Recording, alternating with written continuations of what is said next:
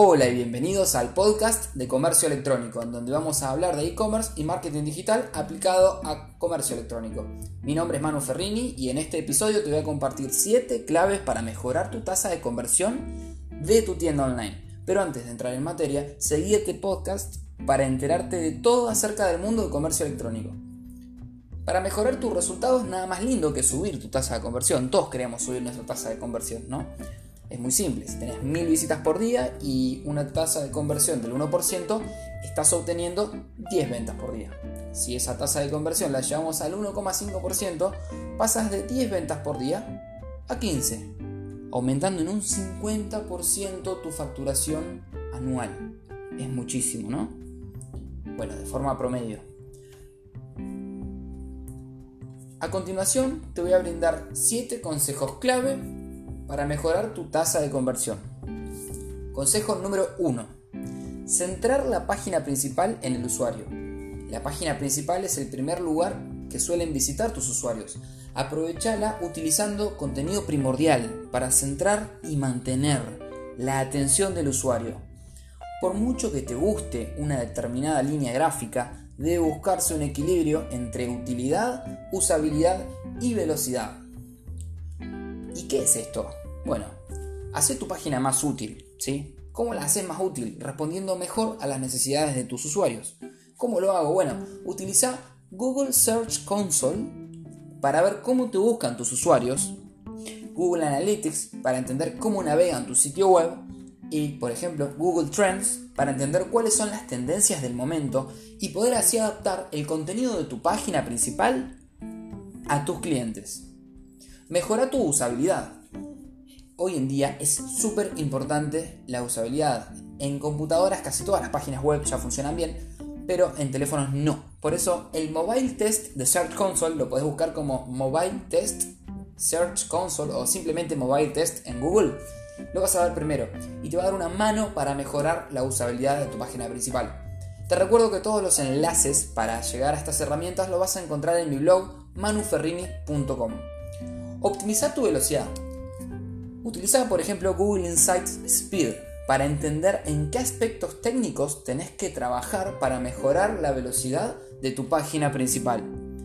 No te cases con las herramientas de Google, aunque mi podcast de alguna manera creo que lo está sugiriendo. Existen un sinfín de plataformas para medir la velocidad, la usabilidad y demás de tus páginas. Y recordar realizar este análisis de forma recurrente, una vez a la semana, una vez cada cuatro días, una vez cada ocho días, no una vez al año, por favor. Adapta las ofertas al perfil de, e intereses de tus usuarios. No supongas, pregunta y estudia. La gente cambia. No creamos que porque hoy nuestra tienda online funciona, siempre va a funcionar. Hay que saber qué le gusta a nuestros consumidores, cuáles son sus intereses. ¿Sí? Para ello hay que estudiar su comportamiento y estar atentos a las nuevas tendencias. Te recomiendo mantenerte a vos y a tu equipo en una innovación constante, en búsqueda de novedades y nuevas tendencias, para que puedas aprovechar todo ello para nutrir y adaptar tus productos y ofertas. No pierdas de vista qué hacen los grandes, qué venden, cómo lo venden. Ellos siempre están al tanto de todas las nuevas tendencias. Número 3. Aumenta el ticket promedio con ofertas o productos relacionados. Si tu cliente busca comprar una PC de escritorio, se le pueden ofrecer escritorios, auriculares y otros artículos que vayan relacionados con la PC de escritorio que aumenten tu margen de beneficio. Puedes hacerlo on-site, ¿sí? cuando la persona le da clic a comprar la PC de escritorio, le decís también podrías llevarte este escritorio maravilloso o estos auriculares geniales que van a ir muy bien con tu nueva PC. Y si tu plataforma no te lo permite, puedes hacer email marketing automatizado y enviar, por ejemplo, un correo a esa persona una hora después de que compró una PC de escritorio con una oferta en auriculares.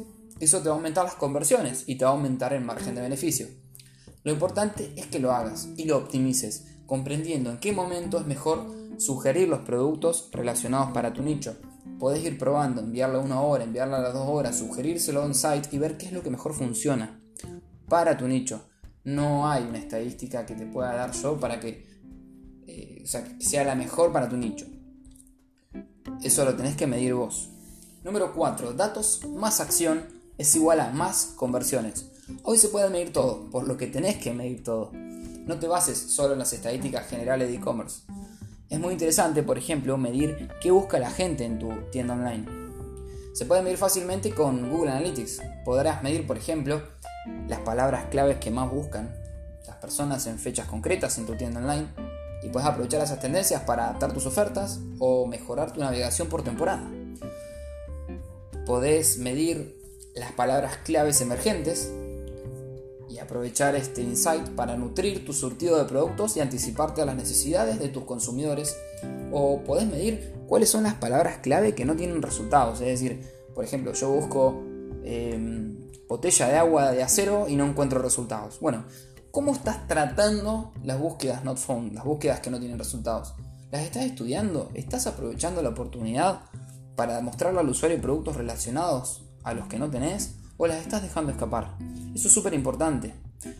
Un gran porcentaje de las búsquedas en una tienda online no tienen resultados, porque los usuarios suelen buscar con errores de ortografía o suelen buscar productos que vos no tenés. Pero puede que tengas uno relacionado o lo llamen de una manera similar. Y eso te tiene que ayudar a vos para mejorar la navegabilidad de tu e-commerce y etiquetar los productos con palabras relacionadas.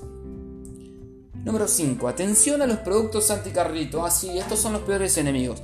Tenés que prestarle prestar eh, una gran atención a los productos que más se visitan y que menos se compran o que menos se añaden al carrito de compras. Eso sucede todo el tiempo y sobre todo en tiendas con cientos o miles de productos.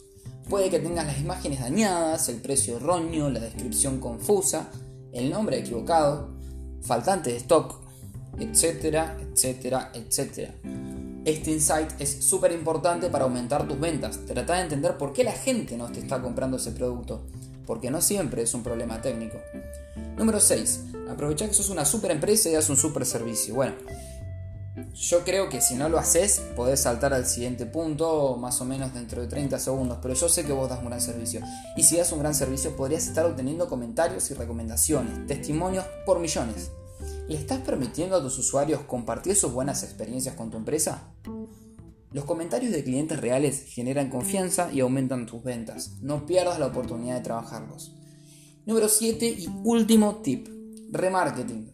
Convertir un navegante en un comprador es un trabajo muy difícil, vos lo sabes muy bien, yo también, todos lo sabemos. Pero una vez conseguido ese comprador, es infinitamente más fácil lograr que vuelva a comprar si quedó satisfecho. Para reenganchar a esos clientes, tenés que crear campañas que despierten su atención y mantener una comunicación fluida y sitios web que le motiven a volver. Tenés que ser totalmente innovador y de manera constante. Aprovechar las herramientas de Google Ads y Facebook Ads para aumentar la recurrencia de compra con una estrategia de remarketing. Bonus track. Sí, te voy a regalar un último tip, no es el número 8, es un bonus track, y es que analices cuidadosamente la categorización de los productos. No lo hagas complicado, hacelo fácil.